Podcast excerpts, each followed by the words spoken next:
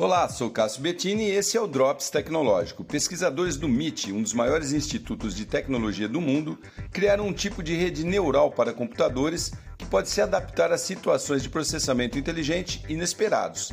Foi batizada de rede neural líquida, pois ela tem a flexibilidade de continuar aprendendo mesmo depois do treinamento inicial.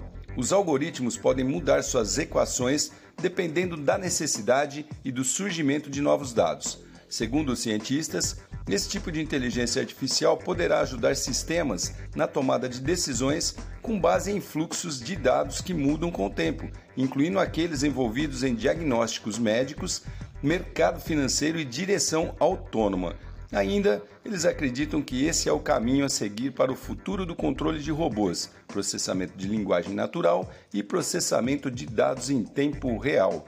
Bacana, né? Sou Cássio Bettini compartilhando temas sobre tecnologia, inovação e comportamento. Até o próximo!